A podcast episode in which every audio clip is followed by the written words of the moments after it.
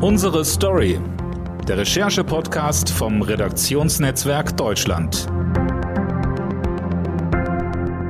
Und um auch ein zweites klipp und klar zu sagen, dieser Fehler ist einzig und allein mein Fehler. Denn am Ende trage ich für alles die letzte Verantwortung qua Amt. Ist das so? Also auch für die am Montag getroffene Entscheidung zur sogenannten Osterruhe. Herzlich willkommen zum Podcast Unsere Story vom Redaktionsnetzwerk Deutschland. Mein Name ist Dirk Schmaler und bei mir ist heute zu Gast die RND Hauptstadtkorrespondentin Daniela Fates. Hallo Daniela. Hallo Dirk. Ja, Daniela, schön, dass du da bist. Ähm, ist ja gerade einiges los in Berlin. Wir haben es gerade gehört, ähm, wie Angela Merkel sich am Mittwoch bei den Bürgern entschuldigt hat äh, für eine einen Beschluss, äh, der nicht umsetzbar ist, wie sie sagt. Ähm, nun macht das Wort von der Regierungskrise die Runde. Ähm, es scheint äh, die Kontrolle verloren zu gehen über, über die Pandemiebekämpfung. Ähm, Wie ernst ist denn die Lage ähm, nach der sogenannten Osterruhen-Rücknahme von Angela Merkel wirklich in Berlin? Was meinst du? Ja, äh, die Lage ist, war vorher ernst und ist nach wie vor ernst, glaube ich. Ähm, es gibt eine Vertrauenskrise in die Regierung. Das ist ja auch wohl dokumentiert durch Umfragen. Da sind die Kompetenzwerte, die ja zur Mitte der Krise sehr, sehr gut waren, deutlich zurückgegangen. Also das Vertrauen in die Regierung ist deutlich zurückgegangen. Das liegt an unterschiedlichem. Zum einen natürlich an der, an die, an der Dauer der Krise. Ähm, man wird halt langsam ungeduldig. Dann aber auch natürlich an offenkundigen Mängeln wie diese fehlende Vorbereitung von Tests, die fehlende Impfstrategie, der Ärger mit den Schulen und so weiter und so fort. Das äh, kennen wir ja alles, das hast du ja hier auch in dem Podcast oft genug besprochen. Mhm. Interessant finde ich auch eine andere Beobachtung, die in den Umfragen, in der letzten Allensbach-Umfrage zum Beispiel zutage getreten ist, dass diese Ankündigungen der Lockerungen vom März, also von der letzten Ministerpräsidentenkonferenz, auch nochmal zu massiven Vertrauensverlust geführt hat. Also die hat man, die einen haben, fanden die zu weit gehen, die anderen fanden die zu kompliziert.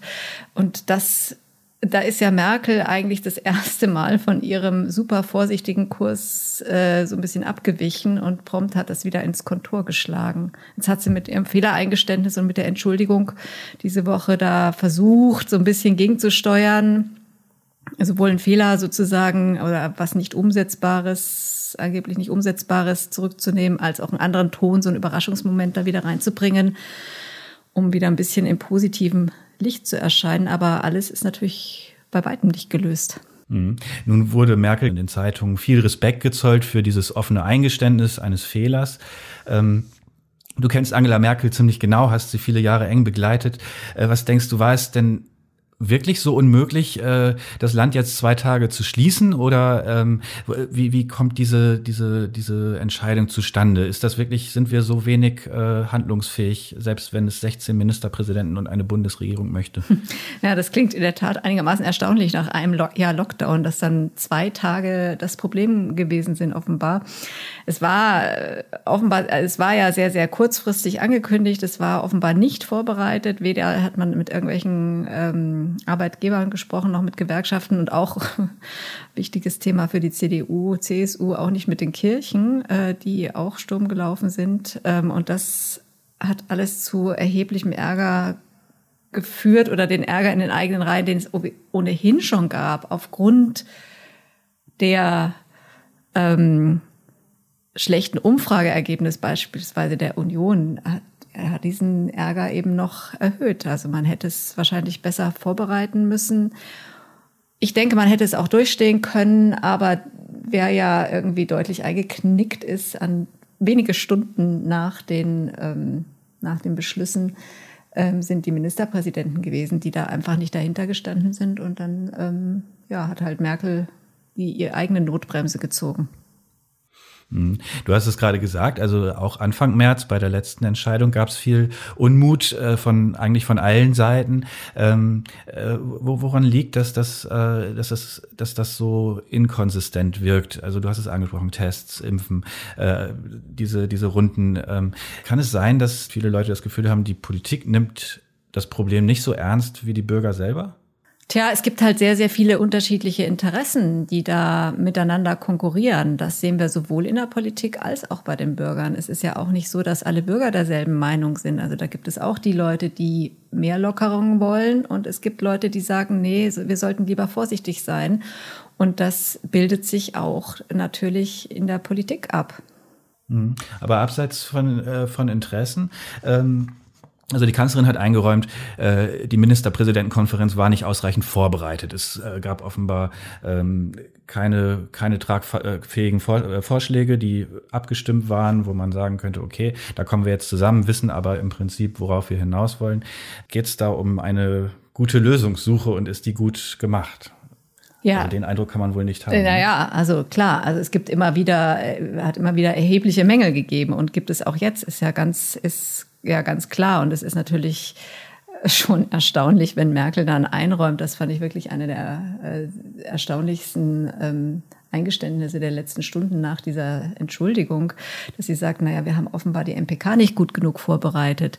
Ähm, das darf dann irgendwie nicht passieren. Die sind alle total überlastet, denke ich, nach einem Jahr Dauerkrisenmodus. Das kann man alles zum gewissen Grad verstehen, dass das wirklich ähm, einem erheblich was abverlangt und dass die Energiereserven da äh, nahe Null sind möglicherweise, aber trotzdem, da muss man halt, ähm, man muss halt dran trotzdem liefern. Und wenn man dann so einen offenbar unbedachten Vorschlag oder nicht ausreichend abgestimmten Vorschlag ähm, in die Runde wirft, dann ist es halt ein Problem. Also ich glaube schon, dass alle einigermaßen ernsthaft daran interessiert sind, diese Krise zu lösen, aber alle stehen natürlich auch unter diesem erheblichen Druck, dass überall die Ungeduld immer größer wird bei, den, bei der Wirtschaft, bei den Bürgern, ähm, aus ganz unterschiedlichen Gründen.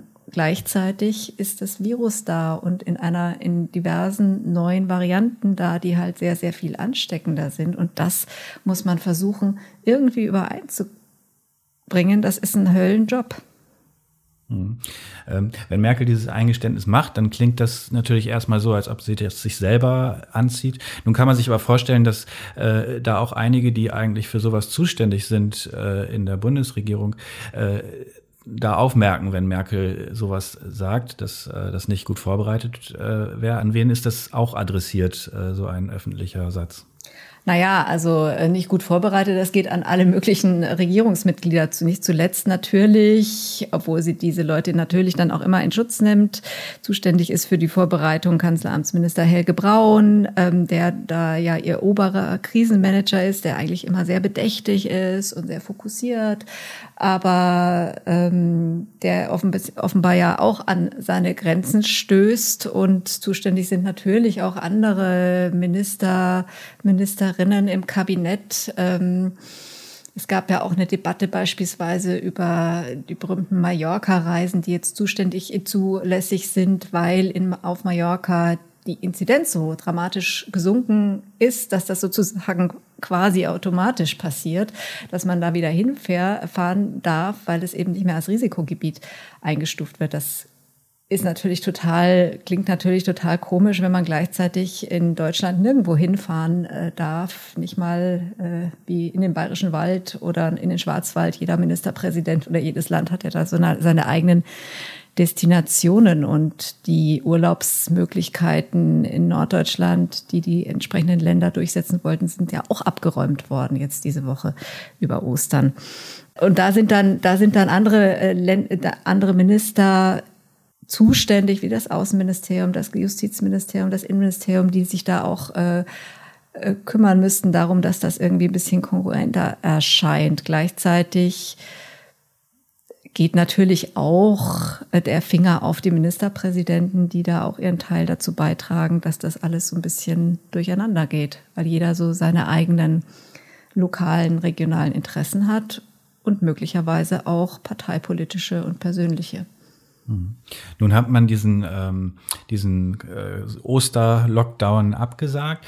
Ähm, Ähm, was aber auffällt, es gibt eigentlich keine, keinen Alternativplan. Also ähm, äh, wir haben ja jetzt eigentlich gelernt in den letzten Wochen, die dritte Welle ist in vollem Gange und ohne äh, besondere Maßnahmen, wenn man einfach nur so weitermacht wie bisher, dann äh, rollt die gewissermaßen ungebremst über uns rüber.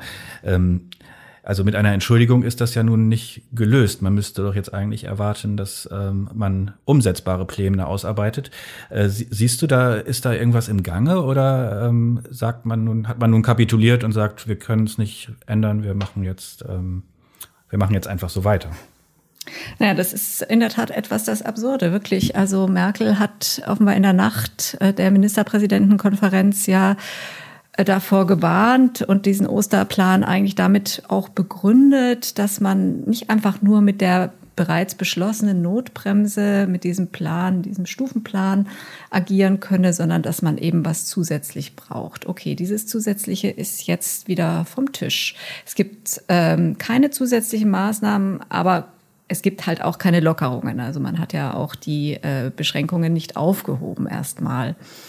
Ähm, und die Urlaubsreisen, die eben Mecklenburg-Vorpommern, Schleswig-Holstein, Niedersachsen durchsetzen wollten, in ihrem Bereich diese vorsichtige Öffnung über Ostern, das ähm, ist auch vom Tisch. Ähm, aber klar, es gibt noch keinen Plan, wie es weitergeht. Man hofft jetzt so ein bisschen, es ist jetzt wirklich das Prinzip Hoffnung so ein bisschen, dass man mit diesem Plan, den man jetzt hat, mit den Beschränkungen, die es nach wie vor gibt, mit bisschen mehr Vernunft der Bürger oder überhaupt Vernunft ähm, der Bürger, mit Impfen, mit Tests, mit gutem Wetter oder so, ähm, in dieser Kombination ähm, dieses, diese, diesen Anstieg der Inzidenz ähm, wieder eingefangen kriegt. Aber es gibt natürlich keinen Plan, oder zumindest ist es mir nicht bekannt, ähm, was passiert eigentlich, wenn die Inzidenz so hoch bleibt oder wenn sie wieder steigt. Mhm. Im Saarland hat äh, der Ministerpräsident Herr Hans angekündigt, äh, nach Ostern nun weitgehende Öffnungen zu vollziehen. Ähm, ist das ein Signal, äh, wie die Corona-Politik der Zukunft aussehen könnte? Also jedes Bundesland macht im Prinzip das, was es selber für richtig hält?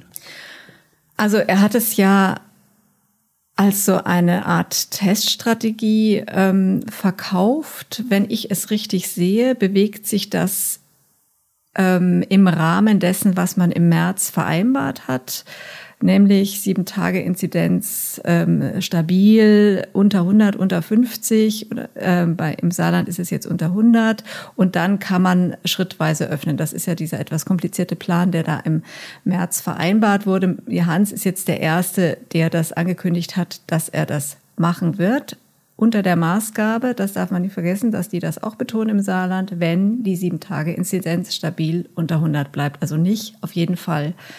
Ähm, und Hans sagt ja, das können wir bei uns machen, weil wir haben echt eine gute Impfquote im Vergleich zu anderen Bundesländern und bei uns sind auch die Testcenter äh, relativ dicht gesät. Es ist ja auch wirklich ein kleines Bundesland. Äh, so viel haben anderswo äh, Städte, ähm, so viel Einwohner. Ja, und es wird jetzt interessant sein, ob das jetzt irgendwie so ein Run auslöst, dass jeder sagt, ja, machen wir auch und wir machen es nochmal anders und ob dadurch diese dieser Rahmen, den man sich von Bund und Ländern vorgegeben hat, ähm, einge verändert wird oder ähm, ja, durchbrochen wird. Also Söder, der bayerische Ministerpräsident, hat ja auch schon angekündigt, Öffnungen ab dem 12.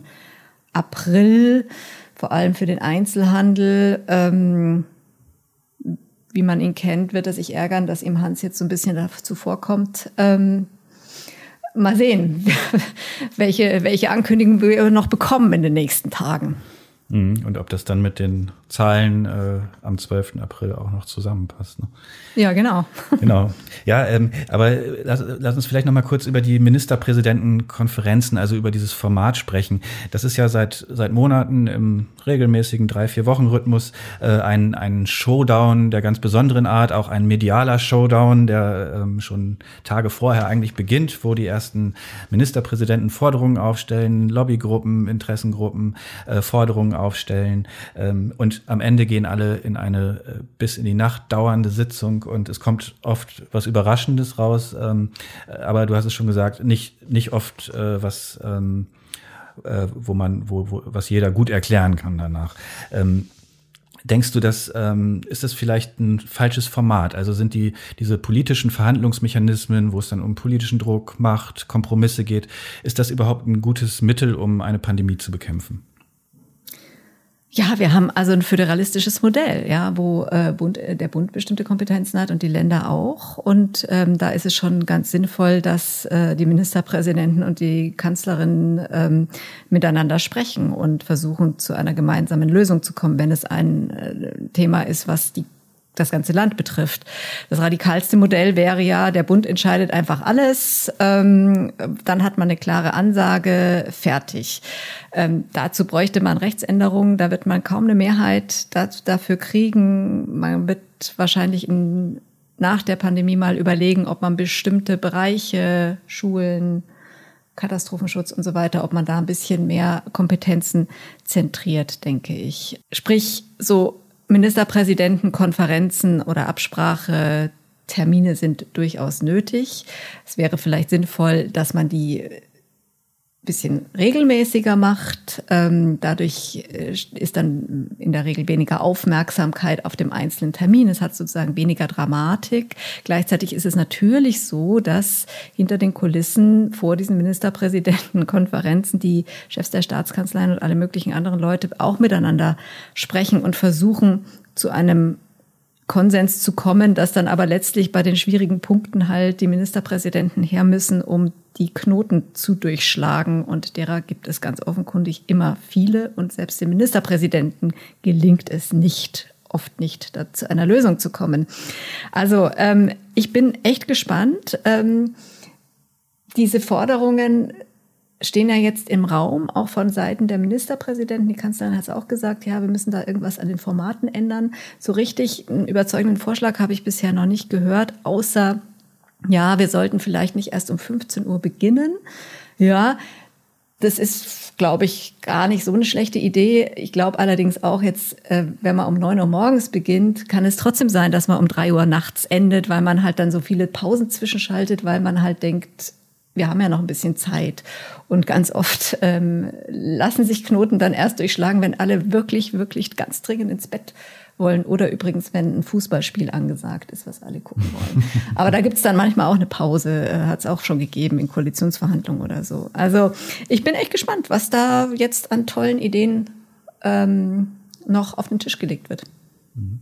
Äh, du sprichst in äh, Berlin natürlich auch mit vielen Abgeordneten, gerade der Union. Wie ist denn äh, in, der CDU, CSU die Stimmung in Bezug auf die Kanzlerin nun? Das ist ja ihre Kanzlerin und ähm, trotzdem hat man das Gefühl, da ist auch einiges an Kritik im Raum. Klar, die Kritik hat es auch immer gegeben und die gibt es auch jetzt noch. Ähm, ich glaube, es ist weiterhin ziemlich großer Respekt äh, vor ihr da, auch nach dieser Entschuldigung, äh, nach dieser ähm, eine Fehler, nach diesem Fehlereingeständnis.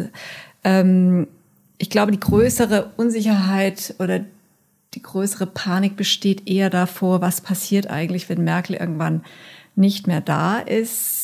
Ähm, das wird ja demnächst so sein. Sie stellt sich nicht mehr zur äh, Wahl bei der Bundestagswahl. Mm, sie ist also noch ja, ein paar Monate eigentlich im Amt und die Union ist einfach nicht gut aufgestellt. Sie hat noch keinen Kanzlerkandidaten, sie hat noch kein richtiges Programm, sie ist total verunsichert, sie hat fürchter, fürchterliche Affären an der, an der Backe und ähm, die Umfragewerte sinken. Und wenn jetzt dann noch die Erkenntnis bei den Wählern dazu kommt, Merkel, die nach wie vor ja trotz allem ganz gute Zustimmungswerte hat, ist dann auch nicht mehr da, dann könnten die noch weiter sinken. Ich glaube, das beschwert die Unionsabgeordneten zurzeit noch ein bisschen mehr. Hm. Ist das was, äh, wo man sich auch Gedanken äh, um die Regierungsfähigkeit gewissermaßen äh, machen muss? Also du hast diese ganzen Probleme gerade aufgezählt, der CDU-CSU-Machtkampf um die Kanzlerkandidatur, die, die Maskenaffäre, die weiter verunsichert. Ähm, dann gibt's auch schon zwischen Union und SPD natürlich längst auch Wahlkampf neben dem Regieren. Ähm, denkst du, ist in diesem nächsten halben Jahr, was ja wahrscheinlich ein anstrengendes Jahr wird, auch für Regierende, äh, kriegen die noch genug Kraft zusammen, um, um die Krise zu bewältigen? Das ist natürlich immer total schwierig in einem Wahljahr und vor, vor Bundestagswahlen. Also, und wir haben ja nicht nur die Bundestagswahl, wir haben auch diverse Landtagswahlen. Wir haben Sachsen-Anhalt im Sommer, wir haben Thüringen, Berlin, Mecklenburg-Vorpommern, äh, gleichzeitig mit der Bundestagswahl. Und ähm, da spielt überall dann der Landtags der Wahlkampf mit rein, sowohl im Bund als auch im Land. Ähm, vielleicht hilft es sogar, dass Merkel nicht mehr antritt und sich nicht mehr im Wahlkampf befindet, weil sie sozusagen da in ihrer Regierungszentrale so machen, weitermachen kann und äh, sich da nicht in so ein parteipolitisches Klein-Klein äh, reinbegeben muss. Aber natürlich wird das ähm, die ganze Sache, die ganze Sache nicht einfacher machen. Mhm. Welche Rolle spielt denn dabei Armin Laschet, der ja nun als neuer CDU-Vorsitzende auch vielleicht ein Stück weit die Chance hätte, da ähm, äh, sich als Führungsfigur zu ähm, profilieren und andererseits vielleicht auch sogar die Pflicht hätte, das ein bisschen zusammenzuhalten? Bei diesen Ministerpräsidentenkonferenzen kommt es mir zumindest so vor, als sagt er, hier geht es nicht um Parteipolitik, hier bin ich nicht der CDU-Vorsitzende, sondern einer von den Ministerpräsidenten, die alle selbst verantwortlich sind. Ist das die richtige Strategie? Naja, ist der Ministerpräsident hat einen Koalitionspartner FDP, äh, der sozusagen äh, ein, auf quasi auf Antikurs zur Bundesregierung ist, wenn man das mal so ganz verkürzt äh, macht, äh, immer sehr viel mehr Öffnungen fordert und so. Ähm, das muss der auch noch zusammenhalten.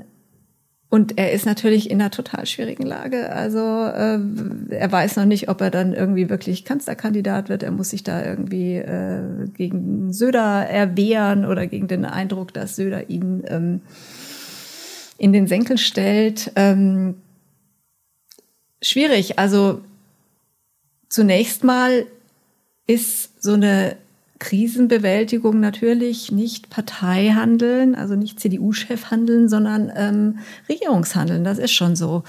Ähm, und die ganzen Ministerpräsidenten zusammenzubringen, ähm, das müsste im Prinzip der Vorsitzende der Ministerpräsidentenkonferenz machen. Der ist nun dann auch im Wahlkampf, äh, der Berliner regierende Bürgermeister Müller. Und ähm, also es ist sehr, sehr schwierig, finde ich, da einem eine koordinierende Rolle äh, zuzu, zuzuweisen. Ich glaube, dass die einfach sich alle ganz schön selber irgendwie zusammenreißen müssen und schauen, dass sie ihre persönlichen und parteipolitischen Interessen hinten anstellen. Mhm. Ähm, wenn wir einmal einen Ausblick auf das nächste halbe Jahr wagen nochmal, äh, dann ähm, Genau, müssen sich die Ministerpräsidenten vielleicht ähm, noch mehr zusammenraufen. Wie geht's denn Angela Merkel nun mit dieser Situation? Sie ist sicherlich irgendwie beschädigt in ihrer Autorität. Hältst du es sogar für möglich, dass sie noch vor der Bundestagswahl das Handtuch wirft oder es ihr hingeworfen wird? Nein, das glaube ich nicht. Sie hat ja ganz klar die Forderung der Opposition auch nach einer Vertrauensfrage zurückgewiesen damit würde sie mit so einer Vertrauensfrage, könnte sie sozusagen auch äh, eine Neuwahl auslösen oder einen Rücktritt auslösen. Sie hat das alles nicht gemacht. Ähm, es gab da ein ganz kurzes Moment, also als sie, als diese Ministerpräsidentenkonferenz so überraschend angesetzt wurde, dann dachte man schon, okay, steht da ein Rücktritt im, Ra im Raum möglicherweise. Es war ja klar, sie muss irgendwas tun, um nach vorne zu kommen in dieser vertrackten Lage, wo die Kritik von links und rechts und oben und unten auf sie einprasselt.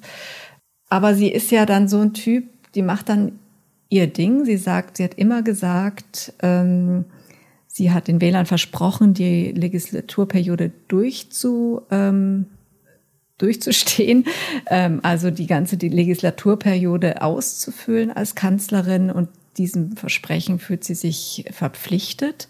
Das ist offenbar auch nach wie vor so. Und man muss ja auch sagen, was wäre denn gewonnen, wenn Angela Merkel ein halbes Jahr vor der Wahl zurücktritt? Ähm, dann hätten wir den Wahlkampf noch früher ähm, und noch massiver. Und mitten in diese ähm, dritte Welle mit diesem super, nochmal super gefährlichen Virus, mit dieser super gefährlichen Virusvariante hinein, wo ganz viele Fragen nicht geklärt sind. Also Ruhe würde das ganz bestimmt nicht in die Sache bringen und auch keine Übersicht. Ja, das war eine neue Folge im Podcast Unsere Story. Diesmal mit Daniela Fates. Vielen Dank, Daniela. Gerne. Und wir hören uns wieder in der nächsten Woche, wenn Sie mögen. Bis dahin. Tschüss.